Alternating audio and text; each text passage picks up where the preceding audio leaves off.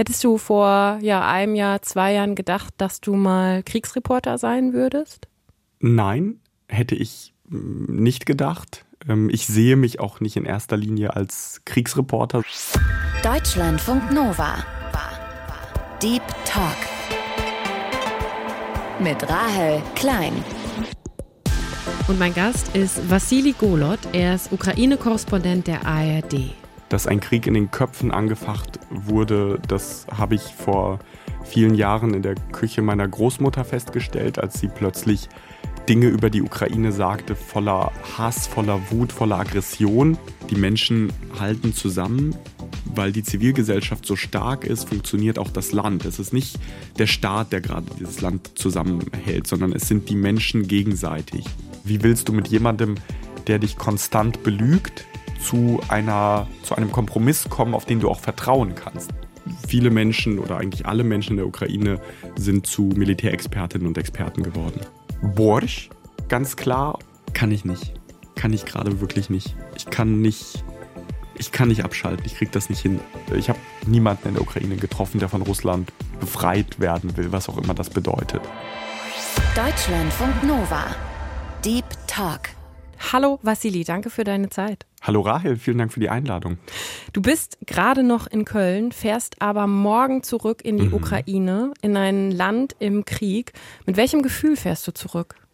Ich fahre mit einem guten Gefühl zurück, weil ich dort ein großartiges Team habe, mit dem ich sehr gerne zusammenarbeite und mit dem ich sehr wichtige Arbeit mache, denn wir zeigen, wie es den Menschen im Land geht, wie sie sich fühlen und wir versuchen auch die politischen Zusammenhänge und auch das Militärische zu erklären. Das heißt, dieses Gefühl, was ja Sinnvolles zu machen, eine Aufgabe nachzugehen, die du auch einfach für sehr wichtig erachtest, die überwiegt dann auch die, die Sorge vielleicht. Also, weil ich meine, du fährst halt zurück in ein Land im Krieg, ne? Das stimmt. Ich habe umgekehrt das große Privileg, dass ich rein und rausfahren kann. Ich habe einen deutschen Pass und ähm, ich kann hier in Köln Nächte ruhig durchschlafen, ohne Sirenenalarm, ohne Raketenangriffe, ohne Drohnenangriffe. Die Menschen in der Ukraine können das nicht. Und es ist total wichtig, dass wir das nicht vergessen, dass wir das zeigen. Und ähm, durch meine Biografie auch, dadurch, dass ich in der Ukraine in Kharkiv geboren wurde, dadurch, dass meine Mutter auch aus Russland kommt, ich also auch ähm, dieses äh, Angreiferland ähm, verstehe, mhm. nicht, äh, nicht nachvollziehen kann, was sie tun, aber ich verstehe diese perfide Logik dahinter. Das hilft mir dabei, ähm, diese Berichterstattung zu machen und das treibt mich auch an. Du hast jetzt gerade schon gesagt, du kannst in Deutschland ruhig durchschlafen. Du hast in der Ukraine eine ganz wichtige App immer auf deinem Handy, ne? Die warnt die Menschen vor Luftalarm. Wie muss man sich das vorstellen? Wacht man dann da nachts ganz oft von auf oder wie ist das? Das ist eine Sirenenalarm-App mhm. und ähm, die klingt so, warte mal, ich habe hier das Handy, dann kann ich es dir einfach direkt zeigen. Mhm.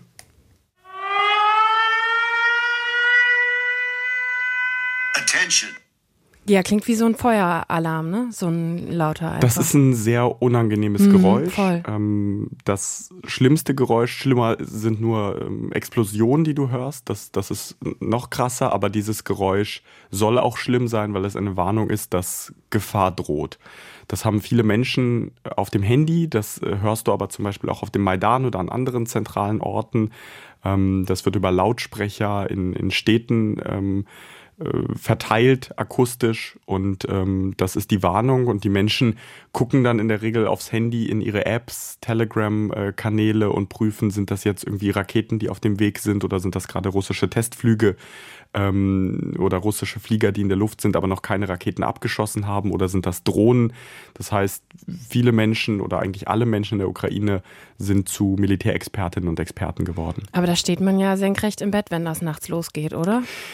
Ich würde sagen, nein. Am Anfang ja, mhm. am Anfang ja, aber inzwischen ähm, nein. Inzwischen bleibe ich oft auch liegen, gucke dann halt aufs Handy, checke die Kanäle ähm, und viele andere Menschen auch, weil du kannst das nicht. Also gerade wenn das mehrfach in der Nacht passiert, du kannst nicht immer rauf und runter rennen. Das macht dich auch einfach psychisch fertig. Mhm.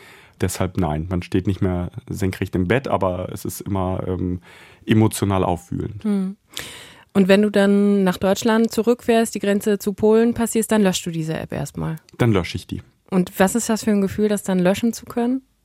Das ist ein Gefühl, dass ich mir denke, krass, hier gibt es diesen Krieg nicht hier gibt es diese Gefahr nicht, diese Bedrohung. Ein paar Meter trennen ja nur äh, die Ukraine von Polen, aber auf der anderen Seite hast du dieses Bedrohungsgefühl schon, aber nicht in diesem Ausmaß. Du musst eben nicht äh, sorgenvoll äh, ins Bett gehen.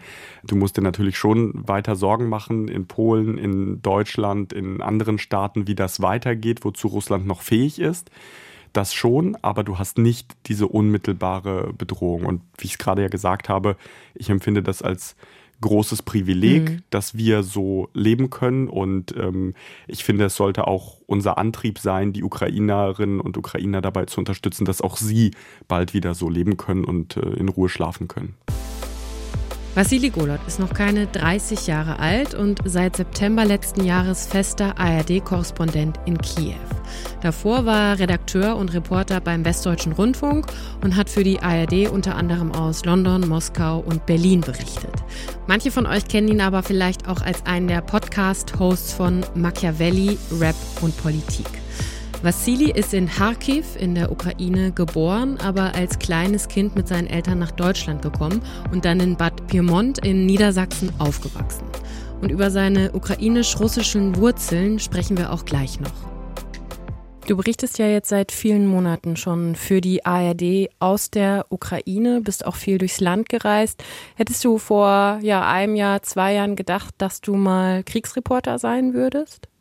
Nein, hätte ich nicht gedacht. Ähm, ich sehe mich auch nicht in erster Linie als Kriegsreporter, sondern ich sehe mich als Korrespondent, der in einem Land arbeitet, das er gut kennt, ähm, immer mehr dazu lernt über dieses Land, es immer besser versteht und ähm, dieses Land ist eben in einen Krieg gezogen worden. Von Russland ist angegriffen worden, wird angegriffen schon seit fast neun Jahren. Mhm. Zuerst die Annexion der Krim, die völkerrechtswidrige, dann der Krieg im Osten der Ukraine und seit dem 24. Februar eben die Vollinvasion, der Angriff auf die gesamte Ukraine.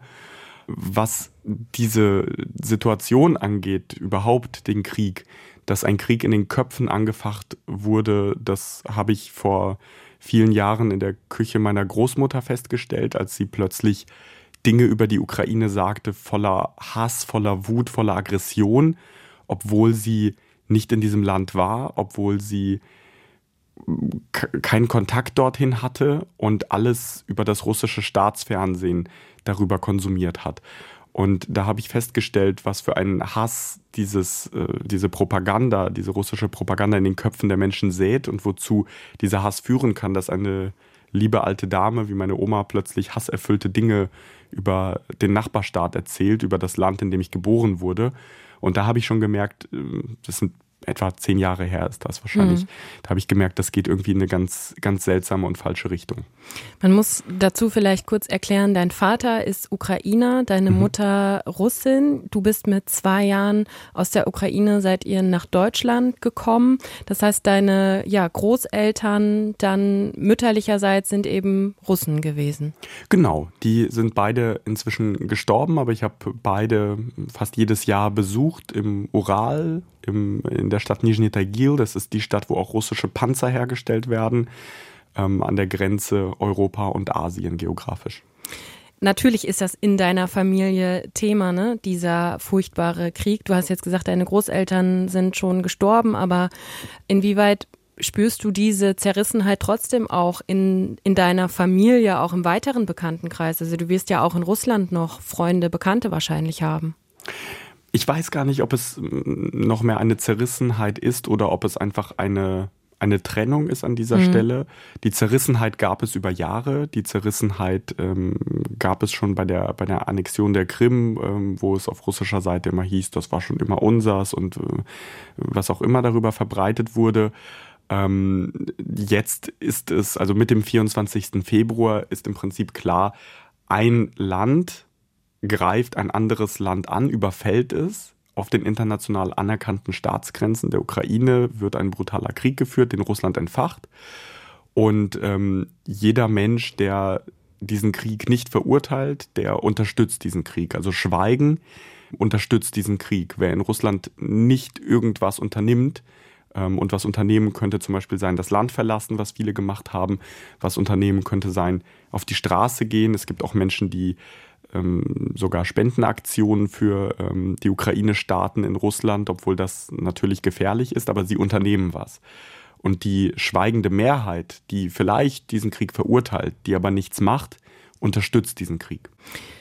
Hast du oder begegnest du manchmal diesem Vorwurf, dass Leute von außen sagen, okay, du bist äh, ARD-Korrespondent in der Ukraine, du bist sehr nah dran, auch durch deine Familiengeschichte, auch dadurch, dass du das Land kennst, was ja ein totaler Vorteil jetzt eben auch ist, aber dass du, ja, dass du damit konfrontiert wirst, dass Menschen sagen, du bist vielleicht zu nah dran, du bist nicht mehr objektiv. Weißt du, was ich meine? Mhm. Äh, genau wie du sagst, also ich sehe es als, als großen Vorteil. Ohnehin das Wort Objektivität ist ein schwieriges. Mhm. Ne? Wenn wir beide jetzt einen Film zusammen machen, dann wird ein Dritter sagen, oh nee, das ist nicht objektiv, obwohl wir beide vielleicht schon verschiedene Meinungen haben. Dann machen wir den Film zu dritt, dann kommt ein Vierter und sagt, nee, nee, also da fehlt ja noch das. Mhm. Und wenn tausend Leute einen Film zusammen machen, ist der immer noch nicht objektiv, weil es immer noch andere Perspektiven geben kann. Das heißt, ähm, das, was ich tue in meiner Arbeit, ist auch das, was du tust und andere JournalistInnen tun, ist mit journalistischem Handwerk vorgehen. Das heißt, ich weiß, wenn ich über ein Thema berichte, dann äh, ne, nehmen wir Streik so, dann gibt es eine Person, die streikt, die sagt, ich will mehr Kohle haben aus den und den Gründen. Dann gibt es den Arbeitgeber, der sagt, völlig horrende Forderung, wie, wie absurd. Und dann hast du noch irgendwie eine Wissenschaftlerin, die sagt, ähm, aus den und den Gründen ist das nachvollziehbar, aber trotzdem wird es einen Kompromiss geben. So, das, das sind die Seiten grob, die man abbilden sollte mit einem intersubjektiven Ansatz. Vielleicht gibt es noch jemanden mit einem Grauton. So. Und ähm, das ist das, was man als Journalist und Journalistin beherrschen muss. Das ist das, was jemand, der aus Köln kommt und für die Lokalzeit aus Köln arbeitet, beherrschen muss. Das ist jemand, der aus dem Ahrtal stammt und über die ähm, Flutkatastrophe berichtet hat, beherrschen muss. Ähm, das ist das Handwerk. Und ich sehe es in der Tat ähm, als Vorteil, dass ich beide Länder kenne, beide Perspektiven kenne dass ich in der Lage bin zu recherchieren, Fakten äh, zu erfassen, das einzuordnen für mich selber und das dann anderen zu erklären. Du bist für die ARD-Doku Krieg im Leben, heißt die, ist auch in der ARD-Mediathek zu sehen, durchs Land gereist, mit, hast mit ganz vielen unterschiedlichen Menschen gesprochen. Zum Beispiel mit Vlada, einer Musikerin, die ihre große Liebe vor einigen Monaten in diesem russischen Angriffskrieg verloren hat. Die tritt mit ihrer Band oder mit anderen MusikerInnen vor ukrainischen SoldatInnen auf. Wie hast du Vlada erlebt?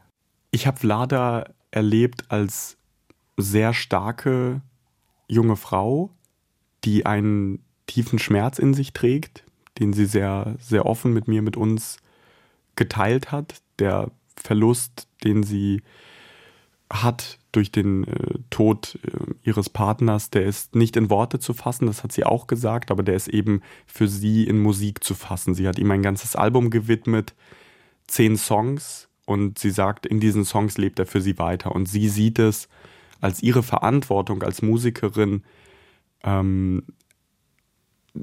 an ihrer Front zu kämpfen, so nennt sie es. Sie hat mhm. die kulturelle Front Kiew gegründet und ähm, sammelt eben Spenden für Soldaten und Soldatinnen und macht eben die Konzerte, um die Moral hochzuhalten, weil sie sagt, das ist das einzig Sinnvolle, was ich tun kann. Die Musik, die sie und ähm, die das ganze Kollektiv macht, die dreht sich nicht mehr irgendwie um, um ihren Alltag, den sie vorher mal hatten, der normal war, sondern dreht, die, die, diese Musik dreht sich ausschließlich um den Krieg. Und ähm, das war sehr, sehr interessant, sozusagen einmal diesen, diesen Schmerz in ihr zu spüren und auf der anderen Seite diese Kraft, die sie über die Musik an andere weitergegeben hat. Mhm. Du hast auch Alexander getroffen, hast mhm. ihn bei seiner Familie besucht, bei seiner Frau und auch seinen, seinen Kindern oder seiner Tochter. Ich weiß gar nicht, ob er ein oder zwei, zwei, zwei Töchter hatte, nee, sechs zweite. und zwei Jahre alt. Genau. genau. Er ist Elektriker und er ja, fährt im Moment überall hin, wo eben russische Angriffe es auch gegeben hat, um da die Infrastruktur eben wieder aufzubauen und wieder Strom mhm. eben herzustellen. Alexander fand ich auch total faszinierend, weil das auch, auch in deinem Film, man sieht einfach so viele Menschen, die unterschiedlichste Fronten haben. Ne? Also es gibt eben diese Kriegsfront, wo Soldaten, Soldatinnen kämpfen, aber man hat ja wirklich den Eindruck, auch wenn man deinen Film sieht, dass jeder Mensch in der Ukraine gerade so seine persönliche Front auch hat, da, wo er oder sie gerade ist und was tut ähm, für sein Land. Ne? Genau, und äh, Alexander und, und seine Familie, seine Frau Vita, die, die beiden Töchter, das fand ich ähm, auch einfach eine interessante Perspektive, das zu zeigen, den Tag, den wir mit denen erlebt haben. Mhm. Das könnte auch ein Tag einer deutschen Familie gewesen sein. Ne, wir waren morgens da, äh, Alexander hat noch ein äh, Pyjama getragen, hat hm. seinen Töchtern Kakao gemacht äh, weil er meinte, die Kleine, die ist wie ein erwachsener Mensch ohne Kaffee, so wenn die ihren Kakao nicht kriegt, dann, dann läuft gar nichts mehr. Ne, also ganz, mhm. ganz normal irgendwie mit der Familie gefrühstückt, er hat sich umgezogen, seine Frau ist zur Arbeit ins Medizinlabor, er hat die Töchter weggebracht in den Kindergarten und ist dann weiter zur Arbeit. Und wenn du dann aber merkst, was die sich für Gedanken machen, ne? also die Gedanken, die er sich am 24. Februar gemacht hat, gehe ich jetzt zum Militär oder gehe ich jetzt doch zur Arbeit? Und er hat sich damals für die Arbeit entschieden, sagt aber eben, wenn ich jetzt doch irgendwann zur Waffe greifen muss, dann würde ich das tun, um die Zukunft meiner Töchter zu verteidigen. Und er versteht seine Arbeit ganz klar als Front, weil er sagt, hm. hier die ähm, russischen Angriffe haben ganz viele Elektrizitätswerke zerstört. Es ist ungefähr nur noch 50 bis 60 Prozent des Stroms, des sonst verfügbaren Stroms da. Und der muss so verteilt werden, dass alle mal ein bisschen Strom haben, aber niemand eben ganz ohne Strom bleibt. Dass die Industrie weiter arbeiten kann, dass Brot äh, hergestellt werden kann und andere Dinge. Und äh, wenn du dann merkst, diese Familie, die eigentlich einen scheinbar, scheinbar normalen Tag hat, macht sich Gedanken darüber, werden unsere Kinder eine Zukunft in unserem Land haben oder nicht. Und das sind wiederum Gedanken und Gefühle, die eine deutsche Familie glücklicherweise nicht haben muss. Hm. Ja, die Doku von Vassili, die er zusammen mit Ulrike Brinker gemacht hat, die muss ich euch an der Stelle auf jeden Fall nochmal ans Herz legen, wenn ihr sie noch nicht gesehen habt. Heißt, wie gesagt, Ukraine, Krieg im Leben und ist Teil eines ARD-Themenabends zum russischen Angriffskrieg auf die Ukraine, der sich ja am 24. Februar jährt. Und es ist ein, ja, wie ich finde, sehr, sehr bewegender und empathischer Film, der zeigt, wie sich das Leben der Menschen in der Ukraine verändert hat und wie aber gleichzeitig niemand dort die Hoffnung aufgibt. Also ganz klare Guckempfehlung. Den Link dazu packe ich euch auch nochmal in die Show Notes. Welche Stimmung hast du bei den Menschen, die du getroffen hast, vor allem wahrgenommen? Gab es da sowas wie einen roten Faden? Also war das vor allem Entschlossenheit, war das Angst, Mut, Müdigkeit? Kannst du das ein bisschen mhm. beschreiben? Es ist Zermürbung, würde ich sagen. Mhm. Dieser Krieg macht die Menschen fertig. Der macht sie mental fertig, ne, mit diesen Alarmen, mit den Einschlägen, mit den Verlusten, die sie haben im, im Freundeskreis, im Bekanntenkreis, in der eigenen Familie. Ähm, dieses tägliche Leid, das ist brutal und zermürbt die Menschen. Und gleichzeitig, und das ist eben eine Gleichzeitigkeit, ist alles in der Ukraine geprägt von Zusammenhalt. Und deswegen funktioniert dieses Land gerade auch vielleicht so gut oder vielleicht sogar besser denn je. Die Menschen halten zusammen, weil die Zivilgesellschaft so stark ist, funktioniert auch das Land. Es ist nicht der Staat, der gerade dieses Land zusammenhält, sondern es sind die Menschen gegenseitig. Ne? Alexander, der dafür sorgt, dass andere Strom haben. Ähm, er wiederum empfindet große Dankbarkeit, weil die Menschen ihn plötzlich sehen, die wissen, was er leistet. Vorher ne, war er Elektriker, hat sein Ding gemacht und mhm. Leute haben sich eher geärgert, so, oh, warum habe ich da denn jetzt hier für zehn Minuten irgendwie Stromausfall? Ja. Und äh, jetzt bekommt er große Wertschätzung. Oder beispielsweise Ludmila, die ich getroffen habe in Slatine. Das ist ein Dorf in der Region Kharkiv, 15 Kilometer von der russischen Grenze. Da haben mal 6000 Menschen gelebt. Jetzt ist dieses Dorf nahezu vollständig zerstört. Da sind ein paar hundert Menschen zurückgekehrt und Ludmila sagt, ich bin die Dorfärztin, ich bin natürlich auch zurückgekehrt und ich kümmere mich um die Menschen hier. Ja, meine Klinik ist größtenteils kaputt, aber ich habe hier zwei Behandlungsräume und da werde ich die Menschen behandeln. Ich werde helfen. Und indem sie anderen hilft, hilft sie auch sich selbst. Indem ein Lehrerehepaar in Hostomil, in einem Kiewer Vorort, Volodymyr und Natalia, indem sie dafür sorgen, dass ihre Schülerinnen und Schüler zur Schule gehen können, indem sie die Kellerräume so ausbauen, dass die bei Luftalarm nicht rauf und runter rennen müssen, sondern im Kellerunterricht haben können. Indem sie das tun und anderen helfen, verarbeiten sie den Verlust ihres Sohnes, der in der Zeit der russischen Besatzung erschossen wurde. Also du hast auf der einen Seite wirklich dieses unfassbare Leid, das jeder und jede in irgendeiner Weise in sich trägt und auf der anderen Seite diese Stärke, die sie aus der Hilfe äh, und der Unterstützung anderer ziehen. Vasili, wir haben im Deep Talk immer eine kleine Spontanitätsübung eingebaut. Ich habe ein paar Sätze vorbereitet. Die würde ich dich mal bitten zu vervollständigen. Okay. Der erste Satz lautet: Auf der Fahrt zurück nach Kiew mache ich. Ich telefoniere. Ich telefoniere ganz viel. Ich plane ähm, die nächsten Themen, die nächsten Beiträge, sofern man eben planen kann. Ne? Du planst was und dann kommt plötzlich ein Angriff und du bist ähm, in der aktuellen Berichterstattung drin, versuchst zu verstehen, was, was da wieder passiert und versuchst zu erklären, was eigentlich nicht zu erklären ist. Wie lange braucht man, wenn du jetzt mit dem Auto diesmal fährst? Wie lange bist du dann unterwegs? Boah, das ist eine lange Reise. Also ich fliege erstmal aus Frankfurt nach Krakau, mhm. dann fahre ich mit dem Auto zur Grenze, dann überquere ich zu Fuß die Grenze ähm, und bin in der Ukraine dann werde ich wahrscheinlich nach Lviv fahren, dort übernachten und von dort dann nochmal oh, sieben, sechs, sieben Stunden nach Kiew fahren. Mhm. Also du bist schon zwei Tage unterwegs. Du kannst das, wenn du super früh morgens aufbrichst. Das habe ich bei, der, bei meiner letzten Rückreise aus Kiew gemacht. Da bin ich um 5.30 Uhr los und war dann irgendwie um, um 23 Uhr äh, in Köln. Und wie lange braucht man mit dem Zug? Mit dem Zug brauchst du, du nimmst den Nachtzug, aber es sind am Ende auch zwei Tage. Also mhm. du musst ja erstmal nach Polen kommen zum Beispiel und dann mit dem Nachtzug äh, nach Kiew oder umgekehrt. Also es sind, ja. es sind schon zwei Tage, wenn du dir sonst vorstellst, Flug Köln-Kiew zweieinhalb Stunden mhm. oder so. Also hm, das ist, ist schon verrückt, dass du jetzt so diese große äh, und seltsame Distanz hast, die du, die du auf diese Weise nur überbrücken kannst. Mein Lieblingsessen in der Ukraine.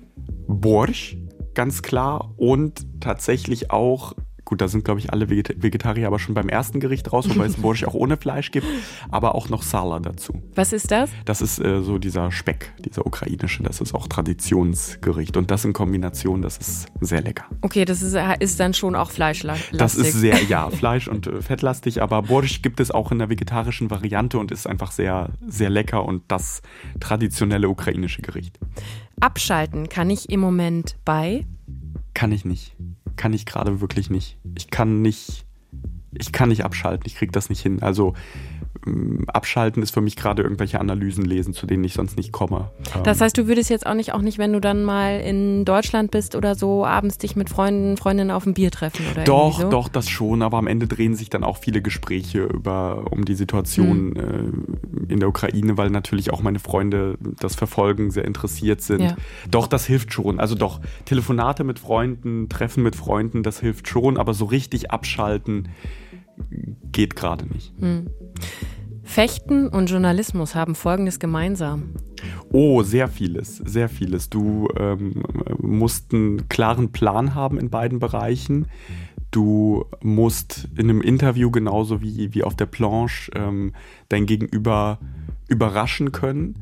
Du musst im Journalismus genauso wie ähm, im Fechten musst du sehr, sehr schnell reagieren können. Also ich habe durch den Fechtsport, den ich seit meinem fünften Lebensjahr ähm, ausübe, habe ich sehr, sehr viel auch für meinen Beruf gelernt. Mhm.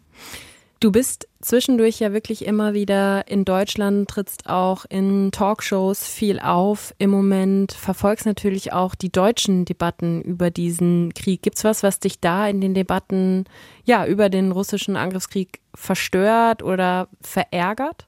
Ja, mich, mich hat sehr vieles verstört in den vergangenen Monaten und äh, das war auch die große Motivation, diesen Film zu machen, Krieg im Leben.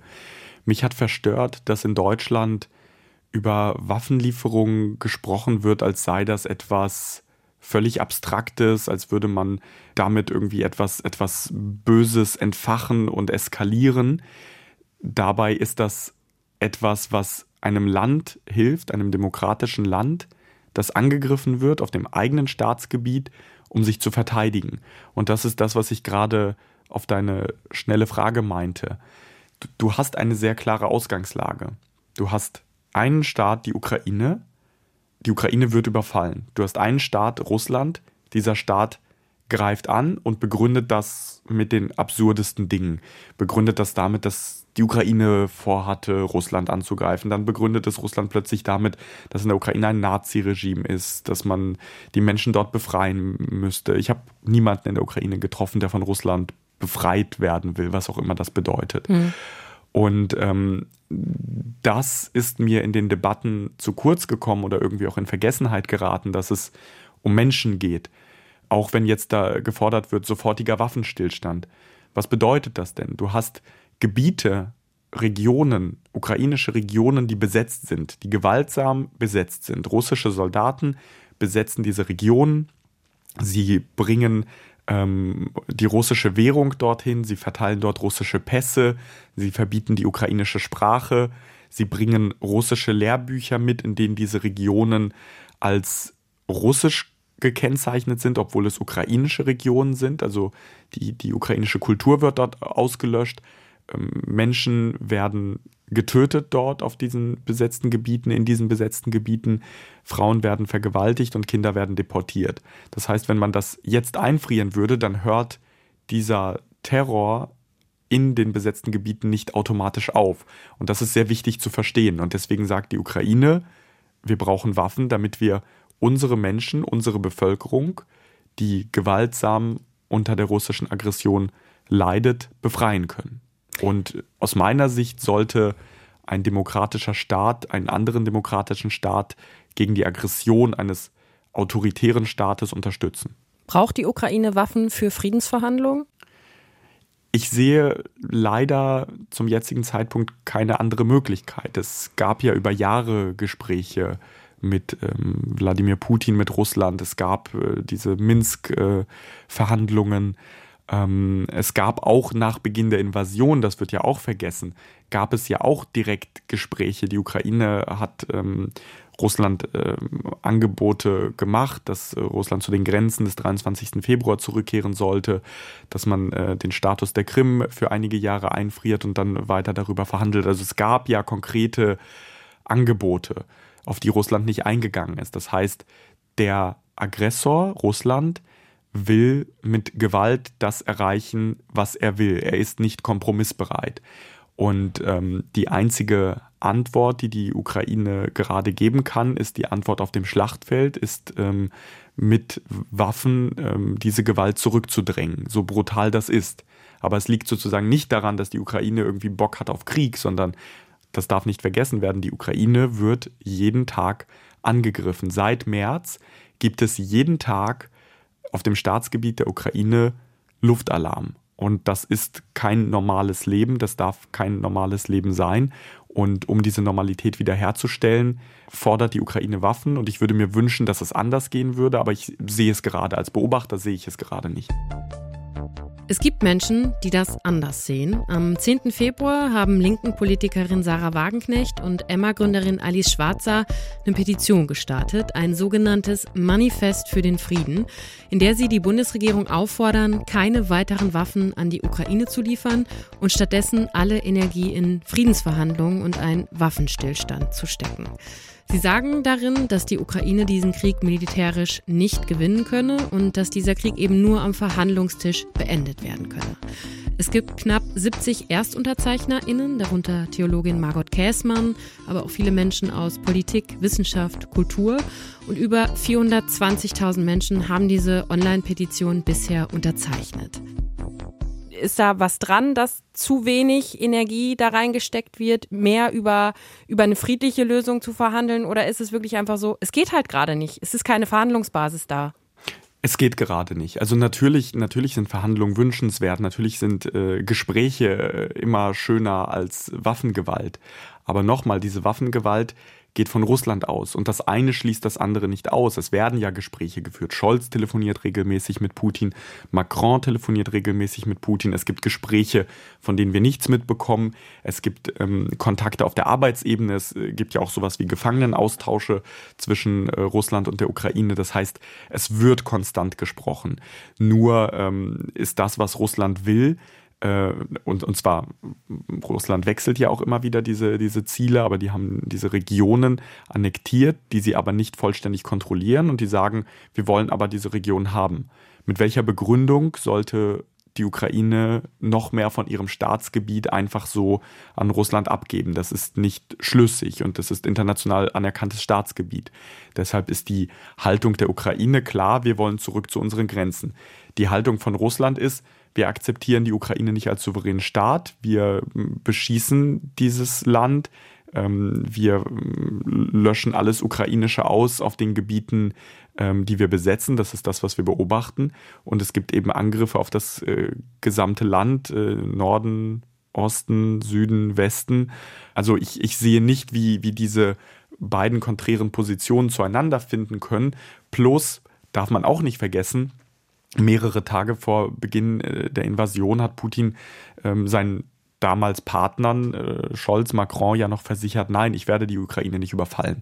Also wie willst du mit jemandem, der dich konstant belügt, zu einem Kompromiss kommen, auf den du auch vertrauen kannst? Das ist das große ähm, Ding, was ich sehe. So, du musst ja, wenn du verhandelst, musst du dich auf die andere Seite verlassen können. Mhm. Und bei dem, was die russische Seite seit hm, Jahren, aber vor allem seit einem Jahr macht, sehe ich nicht, wie diese Verlässlichkeit dort gegeben sein kann. Du hast vor kurzem Volodymyr Zelensky für die ARD interviewt, mhm. hast ein langes Interview mit ihm äh, geführt. Wie aufgeregt warst du vor dem Interview?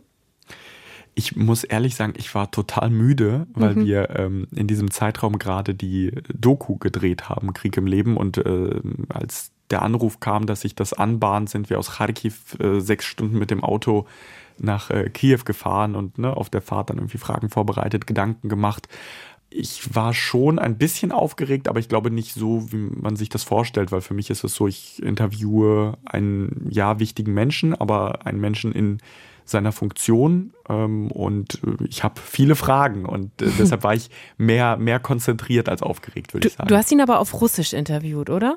Genau, also ich habe äh, meine einleitenden Worte waren auf Ukrainisch mhm. und danach habe ich ähm, die Fragen auf Russisch gestellt, weil ich besser Russisch spreche als Ukrainisch. Also mein ukrainisches, mein Wortschatz ist sehr begrenzt. Ich äh, lerne es gerade, ich verstehe es schon ganz gut, ähm, aber ich ähm, bin mit äh, Russisch aufgewachsen. Wir haben zu Hause Russisch gesprochen. Ich habe ähm, Lesen und Schreiben noch zusätzlich zu meinem deutschen Schulunterricht gelernt, weil auch die Stadt, in der ich geboren wurde, Kharkiv, war zu dem Zeitpunkt, als ich dort geboren wurde, mehrheitlich russischsprachig und eigentlich bis vor kurzem auch mehrheitlich russischsprachig. Und wie hat Zelensky auf dich ganz persönlich so gewirkt? Also wie geht man dann in so ein Interview rein? Redet man da vorher irgendwie kurz noch miteinander oder so oder setzt man sich einfach hin, weil der hat ja auch einen vollen mhm. Terminkalender, würde ich jetzt mal sagen, und geht direkt in das Gespräch und dann ciao fertig oder wie ist das? Der ist straight reingekommen, hat uns allen äh, die Hand gegeben, was ich sehr bemerkenswert fand. Das machen, glaube ich, auch nicht alle, also dem gesamten Team allen Hallo gesagt, mhm. hat sich verkabeln lassen, hat sich dann aber straight hingesetzt und so nach dem Motto leg los. Ähm, war im Interview für seine Verhältnisse sehr konzentriert. Du kannst ihm ja beim Denken zusehen. Mhm. Der entwickelt ja Gedanken und versucht dich ähm, mit seinen Gedanken zu erreichen. Also versucht schon deine, deine Frage ausgedehnt zu beantworten. Und ich glaube, das ist zum Beispiel auch einer der Gründe, ähm, warum er dann ins Russische gewechselt ist, weil er vorab wusste, so ich verstehe besser Russisch das hat er also vielleicht aus Respekt gemacht. Viele, viele Menschen in der Ukraine machen das nicht mehr, weil sie sagen, wir wollen diese Sprache ja. nicht sprechen. Ja. Für ihn ist es kein Problem, für ihn war es nie ein Problem. Er ist selbst auch größtenteils mit Russisch aufgewachsen und äh, zeigt aber auch, wie Normale ist, dass er als ukrainischer Staatspräsident eben sagt, okay, ähm, der versteht besser Russisch, also wechsle ich ins Russische. Und der andere Hintergedanke war wahrscheinlich auch, dass ihm bewusst ist, dass in Deutschland Hunderttausende Menschen leben, die russischsprachig sind, die teilweise auch die russische Propaganda konsumieren und dass er sozusagen in ihrer Sprache sie auch direkt erreichen wollte, was er auch mit seinen Videobotschaften macht. Er hat ja immer wieder, es ist weniger geworden, aber immer wieder formuliert er ja auch ähm, Dinge in russischer Sprache direkt an die russische Bevölkerung.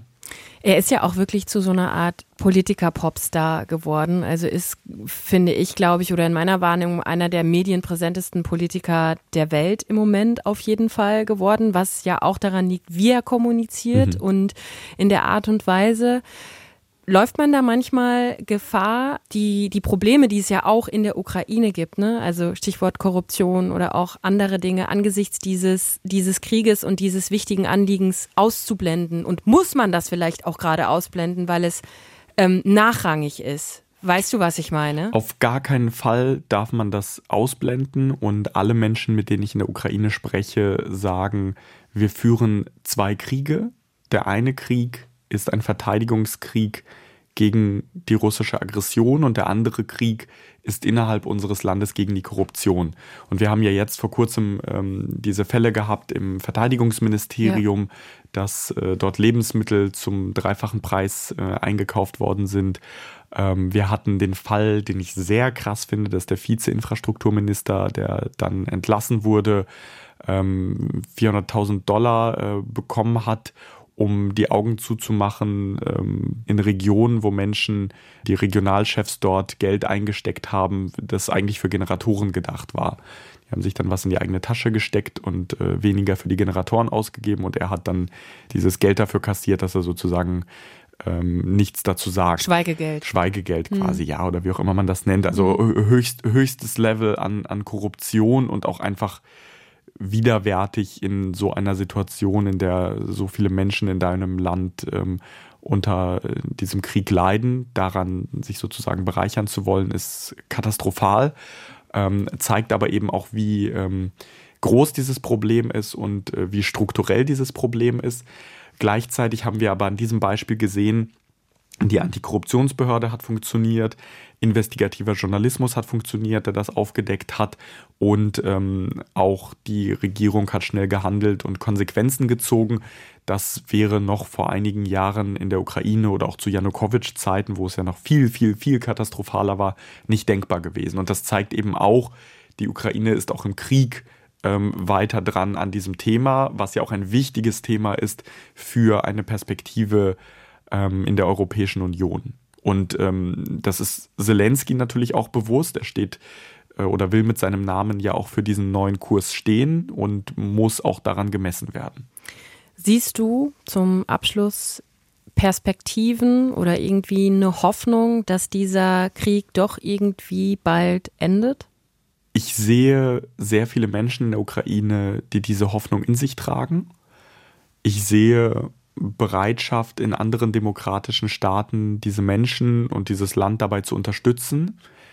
Ich sehe, wenn ich nach Russland gucke, umgekehrt, aber gerade keine Bereitschaft zur Deeskalation. Das macht mir Sorge.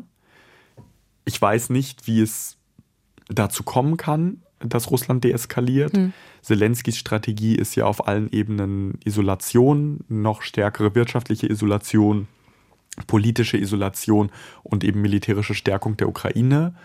Wir sehen auch, dass die Sanktionen durchaus Wirkung zeigen, aber das ist eben ein, ein langer Prozess und es sind ja immer nur Sanktionspaketchen, die verabschiedet werden und nicht mal ein heftiger, riesiger Schritt. Auch das ist kompliziert. Deshalb, wenn du nach, nach der Emotion fragst, dann würde ich sagen Hoffnung ja, weil ich habe immer Hoffnung, ich bin ein positiver Mensch. Wenn du mich äh, realpolitisch fragst, dann sehe ich gerade nicht den einen Lösungsweg. Hm. Worauf freust du dich nach dem Krieg, was du vielleicht auch in der Ukraine machen möchtest?